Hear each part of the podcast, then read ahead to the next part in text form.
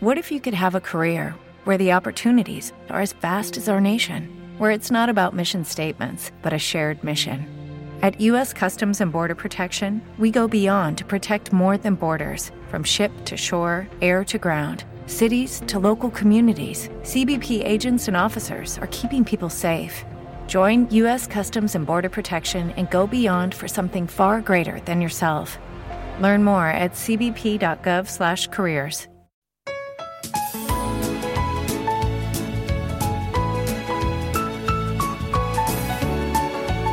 En Capital Intereconomía, el consultorio de bolsa.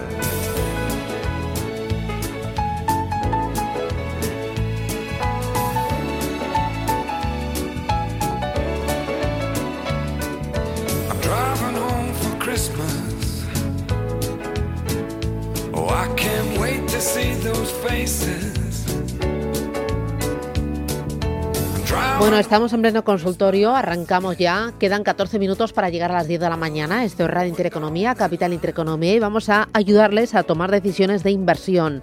Pueden plantearnos dudas sobre índices, pero también sobre grandes valores, cotizados a la Bolsa Española o si lo prefieren también en otro mercado. Hoy nos ayuda Ignacio Sebastián Derice, que es analista independiente.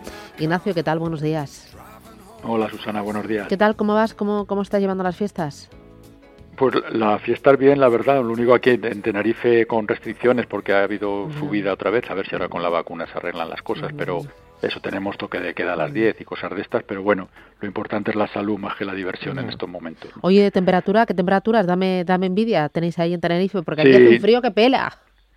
No, aquí vamos, dentro, hoy están pegadas nubes y claros, pero vamos, si te vas al sur te puedes dar un bañito dentro un par de horas sin problemas. O sea, No que digas. para dar un poquito de envidia. Estás exagerando, estás exagerando. ¿Pero estáis en mangas de camisa o qué?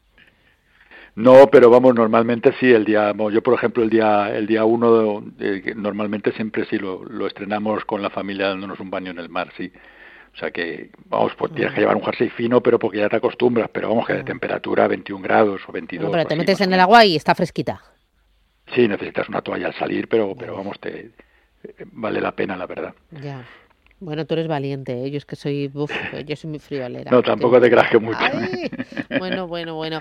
Oye, eh, Ignacio, mirando al IBEX 35, eh, dime cómo lo ves, hazme ahí un pequeño diagnóstico.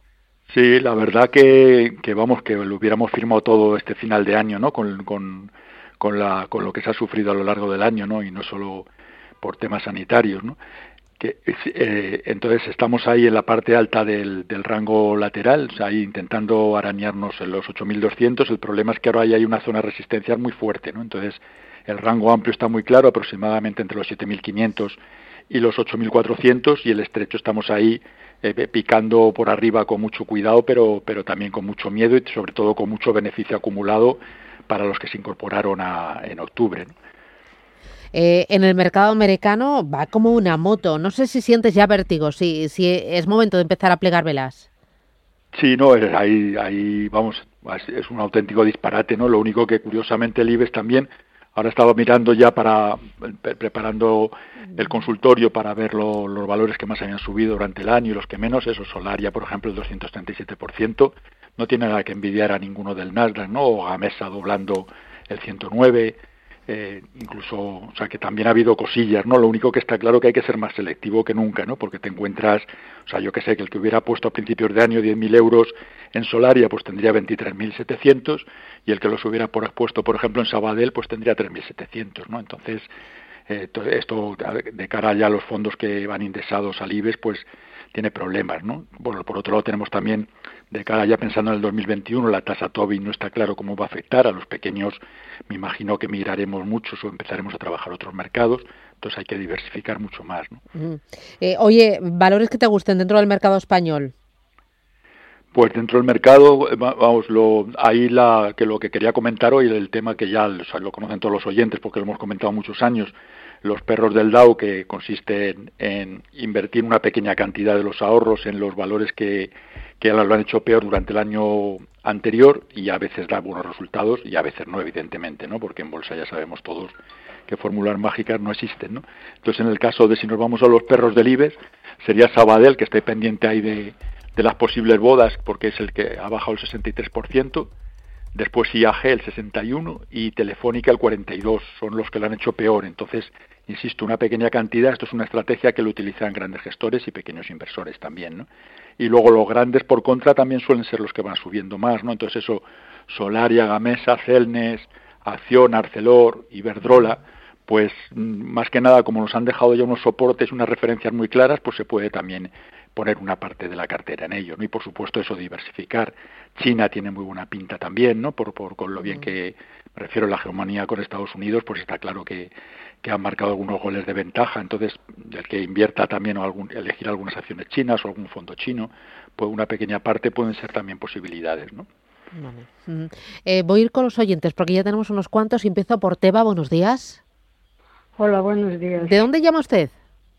De Madrid. Mm, cuénteme, a ver, ¿qué le preocupa?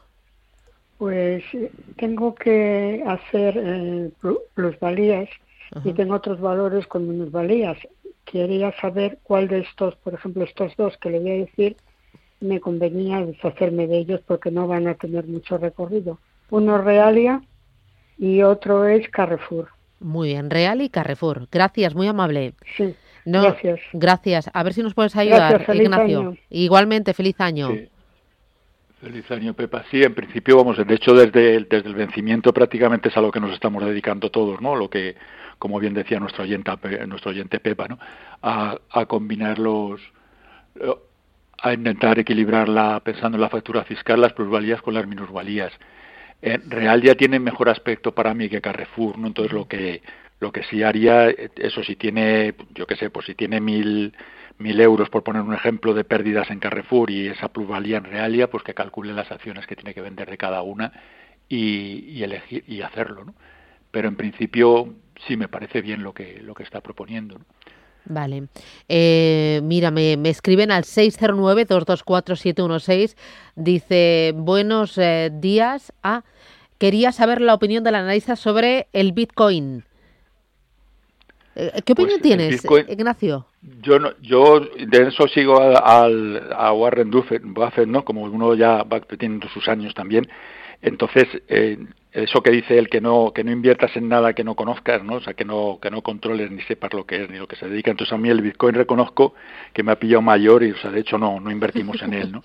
Sí ha, triplicado, pero se me escapa mucho, ¿no? Se me escapa todo, o sea, no entiendo incluso el funcionamiento, me cuesta entenderlo, entonces prefiero no trabajarlo, ¿no? Mm. Salvo, no sé, yo por ejemplo, amigos de mi hijo que tienen en torno a 25 o 30 años, alguno me decía, dice, ah, pues mira, pues pon mil, si ponen mil euros poco vas a perder, pues bueno, tienen 3.000, pero luego para recuperarlo es un follón.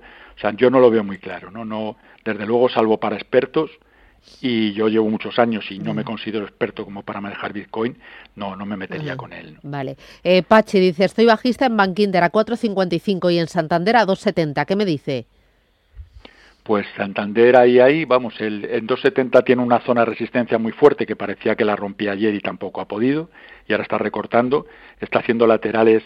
Yo ahora ya me protegería para no perder en Bank Inter en 262 los máximos de hoy, mientras cierre, pues si cierra en torno a 260, 261, iría pensando en, en recoger, o sea, en cerrar los cortos, y ya se le saca 10 céntimos, ahora mismo estaba sobre 258, y Bank Inter Bank Inter sí más o menos también le va sacando ahí el 2%, el 1 y pico. Bank Inter sobre 4.40, justo el cierre de ayer es donde tiene el punto de equilibrio para entrar, para estar o no estar en el mercado, ¿no? Entonces está justo ahí en el límite. Si ve que rompe los 4.40, porque ya se protejan 4.42 o así. Vale. Vale. Eh, otro de los oyentes, eh, a ver, dice, mm, uf, es que tengo un montón. Eh, gracias por el programa y felices fiestas. Eh, para Ignacio Sebastián Derice, ¿me puede dar un, un precio de entrada para ENCE? Gracias, Pablo de Madrid. Para ENCE, vamos a ver. Habría que estar dentro. Mm, ayer cerró a 3.37. Se puede estar en, en ENCE, que total no. Mientras siga cerrando por encima de 3.25, que tampoco estamos arriesgando tanto, A ver. El 3%, el 3, el, entre el 3 y el 4%. Entonces, por encima, si quiere entrar a estos niveles, lo único, eh, cierres semanales no se lo tiene que dejar ir de 3,20. Y mientras siga cerrando por encima de 3,20, 3,25, pues es alcista y que se fije en lo que comentamos siempre en el cierre de la semana anterior. Y si van siendo máximos y mínimos crecientes, pues que siga manteniendo. Y en cuanto vea que empieza a dar señales de debilidad con esa referencia, pues que ya empiece a plantearse la posibilidad de recoger. Vale, voy con notita de voz. Hola, buenos días y felices fiestas desde Valencia. Para el señor Sebastián, ¿qué me puede decir de Fortinet? F-T-N-T. Y de Cisco. C-S-C-O. Muchas gracias. Buenos días. Eh, ¿Nos puedes ayudar, Ignacio? ¿Lo sigues? Sí, lo, que, lo único que si, si le parece bien, al, al, si el oyente puede esperarnos, lo miro durante el, descanso del, porque me cuesta abrir un poco las páginas ahora de los valores americanos. Vale. Eh, oye, del mercado español también pregunta María por Inditex, compradas a 26, ¿qué hace? Sí, pues las tiene en precio, mientras depende de su perfil inversor, yo veo un valor que, que puede tener recorrido durante el, por lo menos recorrido hasta los 29, 30, aunque es difícil de decir, pero sobre todo protegiendo la inversión mientras siga cerrando, lo mismo que decíamos antes de ENCE, mientras siga cerrando por encima de 25,80, 25,60, tranquilidad total. O sea, no, no veo ningún problema en tenerlo en cartera, insisto, a los precios que lo tiene nuestro oyente. Bueno, voy a hacer paradita. Tomamos un poquito de aire, te miras esos valores eh, que nos había preguntado el anterior oyente y retomamos el consultorio. Hasta las 10 y cuarto, 915 33 18 51. En Capital Intereconomía, el consultorio de bolsa.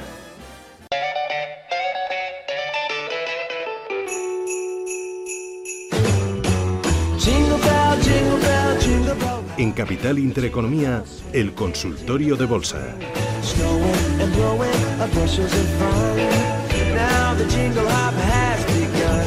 Ignacio, tenías temas pendientes, ¿verdad? ¿Has hecho los deberes? ¿Has sido alumno aplicado este año? Sí, sí, hemos hecho los deberes para nuestro oyente de Valencia. A ver, a ver, a ver. La verdad, lo único que no nos dijo si estaba posicionado, si quería posicionarse, pero vamos, vamos a pensar que está dentro. Los dos valores son alcistas, o sea que muy bien y me imagino que tendrá plusvalías. lo, lo, único, el único problema eh, en Fortinet está ya muy cerca de máximos, ¿no? Es, este, cerró ayer a 149 y el máximo de las últimas 152 semanas ha sido 153 y ha doblado desde 70. Entonces, eso que lo tenga en cuenta. Si por arriba ve que vuelve a chocar y no rompe, pues podría plantearse recoger por lo, menos la mitad de la posición y cubrírsela toda mientras siga cerrando semanalmente por encima de los 142. Si su perfil es un poco más medioplacista, hasta 135, insisto, dependiendo de su precio de compra. Y respecto a Cisco, muy parecido, lo único que tiene un aspecto un poquito más débil, pero sigue siendo alcista, mientras siga cerrando por encima de los 42.50 y si le parece muy alejado o ha comprado estos días, pues entonces en, en 44 debería protegerse, no dejársela así. Muy bien. Eh, voy con otra notita de voz. Buenos días, aquí el analista. Ayer eh, las fuertes subidas de Soltez eh, me animé a comprar 100 títulos a 12 euros y hoy ya está tocando los 15. ¿Cómo ve esta compañía? ¿Hasta dónde puede llegar? Aquí desde La Rioja. Bueno, buena compra. Además, eh, por eh, mensajito escrito también nos escriben algunos oyentes preguntándonos por Soltec, que es uno de los valores estrella de, este año, la verdad. Eh, no sé si lo sigues, ¿cómo lo ves? ¿Qué decirle? Sí, sí, no, es espectacular. Vamos, desde que ha empezado, desde, el, desde cinco y pico salió, se ha triplicado en, nada, ¿no? Entonces, mm, yo a estos niveles lo que no haría es incorporarme, pero vamos, si ha tenido suerte y ha entrado, pues se debería proteger. A ver, está sobre 15, por darle una referencia, entró a 12, nos ha comentado. Perdón, a ver cómo me protegería sobre 14.50 o así aproximadamente. A ver, yo no lo he visto, pero vamos a unas, hay gente con unas poquitas de, de la web. No, a 15, a 13. A ver, ¿lo tienes? Sí. Sí, sí, el máximo lo ha hecho en 15, pero para que vea la volatilidad que tiene, ahora el último cambio de hace, de, prácticamente a la hora de las noticias estaba en 13,82, o sea, había bajado un euro y pico. Entonces va a tener mucha volatilidad. Yo desde luego si ha entrado a, si ha entrado a 12, ayer me protegería sobre 13,50, por ahí le iba a decir 14,50, pero ya me habría salido y, eso se ha incorporado muy pronto. Entonces, lo malo de estos valores, que igual que suben fuertísimo y eso y multiplican por tres, pues como le dé por corregir, eh, pierde la mitad, lo que pasó con Farmamar desde 140 a 70, y sigue siendo alcista, pero claro, ya tiene una pillada importantísima. Entonces, eh, con precaución, ese nivel y eso, 13.50, 13.60, sí se puede mantener. Insisto, los que estén fuera estos niveles no me incorporaría. Vale, eh, mira, otro de los oyentes. Eh, buenos días, ¿qué opinión tienes sobre Audax compradas a 2,20 y también Horizon Genomics compradas a 3,40 euros? ve que tiene recorrido Mariano de Huesca. Sí, Horizon está muy fuerte, le costó, buscó apoyo en 2.70, parecía que iba, que iba a caerse y desde ahí se ha ido un euro arriba, ¿no? Mm, le comento lo mismo que a nuestro anterior oyente de Soltega, ha entrado demasiado alto, debería protegerse en torno a 3.50, 3.60, que no se las deje de ir de, de ahí. Y Audax me parece que no lo tengo, no lo sé. Audax, creo ¿no? que no lo tengo. ¿No? No. Bueno, si no te lo llevas pendiente para, para, la próxima. Sí. Vale. Eh, voy Sí. con eh, otra notita de voz. Hola, buenos días. Quería preguntar al analista, tengo comprada Santander a 3,77 y ¿cómo lo ve ah, para aquí a un par de años? ¿Podría recuperar a las 3,77 o asumo las pérdidas y me voy a otro lado? No sé qué hacer. Ujú. Muchas gracias por el programa y feliz año. ¿Qué hace? ¿Vende y a otra cosa mariposa? ¿O Hombre, yo desde luego, si, si tiene plusvalías en algo o algún fondo o va a necesitar liquidez y tiene algún fondo con plusvalías o alguna otra acción, desde luego las compensaría en cuanto pudiera, ¿no? Porque estamos hablando, yo evidentemente no sé el- a dónde se va a ir Santander, ¿no? Y si va a ir a- en los próximos años, pero estamos hablando de, de que tiene que recuperar el 50%, ¿no? Lo hemos- y sobre todo si las ha visto a 1,50, que ya han hecho el recorrido, que han recuperado casi el 80% desde los mínimos de este año hasta hasta los niveles de 2,70 donde ha chocado contra la resistencia. Entonces eso, yo desde luego si pudiera compensar las plusvalías, las, las minusvalías con alguna plusvalía de otro lado, iría recuperando liquidez, aprender la lección para nunca más quedarse pillado, ¿no? Y luego el Mm. sector bancario, pues todos sabemos lo que hay, ¿no? Está muy tocado, están viviendo a base de comisiones, la gente cada vez está más quemada con las comisiones y, y, y encima enci- existe cada vez más competencia también, ¿no? De, de toda la banca alternativa que está surgiendo, ¿no? Entonces es un sector muy complicado y la verdad que ojalá se fueran a 377, pero vamos, no, no me apostaba yo ninguna cena que Mm. iba a pasar en un plazo de un año o dos. Muy bien, vamos con otro audio. Hola, buenos días. Mi nombre es Julián. Mi pregunta para el analista es sobre Endesa, compradas a 22.50 y Enagas, compradas a 18.30. Quería saber lo- la evolución de estos valores, soporte y resistencias. Muchas gracias. Buenos días. Vale, Endesa y Enagas. Sí, en principio, bueno, lo único así como crítica para Julián, que lo de los huevos en la misma cesta, ¿no? Podía ser un, dos, un sector muy parecido y el comportamiento va a ser similar, pues que diversifique un poco, ¿no? O sea, que se vaya a otro sector que le guste para no, para no estar en valores tan similares, ¿no? Incluso en su comportamiento, eh, Endesa está más fuerte que Nagas, pero están ahí más o menos.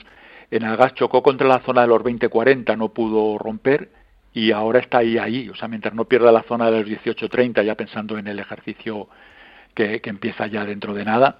La próxima semana, pues mientras no pierda los 18.30, 18.10 incluso, si está con pequeños beneficios, podría aguantar. Y Endesa, que más o menos las tiene en precio por lo que nos comenta, le va ganando, vamos, compensa más o menos en algas con Endesa, ¿no? Y Endesa está muy fuerte, más fuerte, o sea, es alcista mientras no pierda los 22.60 en cierre semanal.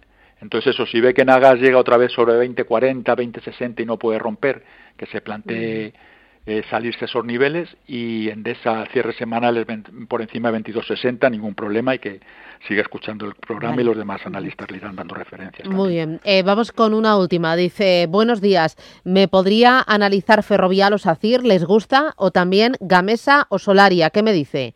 Feliz año, Baldomero de Asturias. Sí, feliz año para Baldomero. Solaria y Gamesa, lo que hemos comentado, ¿no? Solaria ha subido este año el 237% y Gamesa el 109%, ¿no? O sea que han sido dos regalos que ha hecho que ha hecho el mercado y eso teniendo en cuenta sobre todo que el IBEX va a terminar perdiendo en torno al 15%, ¿no? Entonces, si incorporas estos niveles con stop ajustados, pues claro que puede hacerlo, ¿no? Me gusta más por, por lo que dice, por el recorrido que puede tener. Ferrovial mm, justo rompió el otro día recuperando sobre los 22.80, espera para comprobar cómo cerró Vale. ayer, cerró en 22.92. Por encima de 22.80, tranquilidad total y en principio si esto sigue, si seguimos saliendo del bache, pues puede, puede tener más recorrido que Solaria y Gamesa. Bueno, hoy un par de ideas para el año que viene, para ya 2021. Pues eso, diversificar un poquillo y no mm, controlar el IBEX porque el tema del, sobre todo a los que pequeños inversores que no movemos grandes cantidades, 20 euros por cada 10.000 euros, por cada 10.000, por cada compra de 10.000, pues va a ser a final de año un, un dinero, ir diversificando, poner un poquito, yo qué sé, mirar la bolsa china que tiene buen aspecto, Estados Unidos aunque esté muy fuerte, poner algo por Europa y eso, y, y seguir Vale. informándose. Oye, pero cuando hablas, co- por ejemplo, de bolsa china, me, me dices comprar índices, hacerlo a través de fondos de inversión, eh, comprarlo de forma directa. Sí, hombre. ¿cómo? A través de fondos o luego ya in- in- eh, ver también algunas acciones que puedan tener un pequeño recorrido, o sea, ir, ir mirando así. Mm, muy bien. Pues Ignacio Sebastián te dice, oye, un placer. Muchísimas gracias por Igualmente. enseñarnos, muchas gracias por ayudarnos. Eh, cuídate mucho y feliz año nuevo. Un abrazo fuerte, Ignacio. Igualmente, un abrazo Gracias, para ti hasta para todos luego, los feliz año. Adiós.